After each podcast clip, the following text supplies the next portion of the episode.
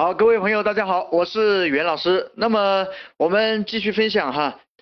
呃，双促赠品和回头赠品呢，其实我们前面讲了，这里需要跟大家来补充一点，这个双向促成赠品啊，还有这个回头赠品呢。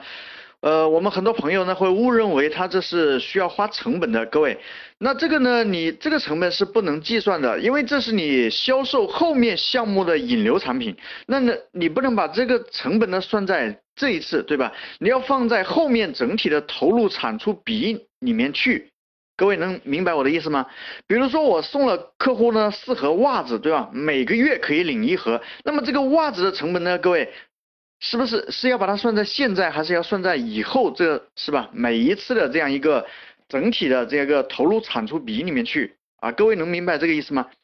那么会员资格呢？比如说我们前面讲的那个卖酒的，充值一百九十九块钱呢，成为我们店的会员，送你一百九十九块钱的酒，还送你一个一百多块钱的手机创意。支架，那么这个手机创意支架的成本呢，五十块钱，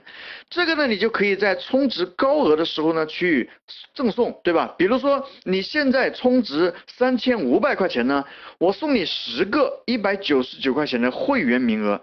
因为这个一百九十九块钱的会员资格呢是实打实的，是吧？这个在卖的，你也可以拿出去卖，那么卖的钱呢，全部都归你。对你来说成本多少呢？各位，就是五百块钱的成本，那么十个手机支架的成本，但是呢，你把这个价值呢放大到一千九百九十块钱，他去卖呢，他就能够收到一千九百九十块钱，这就是送给他的会员资格。如果我们能够把送的那五十块钱的成本的这个手机支架的是吧，把它砍掉，那就更好做了。那么可以送五十个一百九十九的会员资格给他，卖的钱呢都是他的，并且新办的会员今后的消费呢跟他还有一定的关系，这就是送给他的会员资格。好，各位，如果你的生意呢需要营销策划啊，需要咨询，请将我的节目分享到你的朋友圈，然后呢添加袁老师的微信。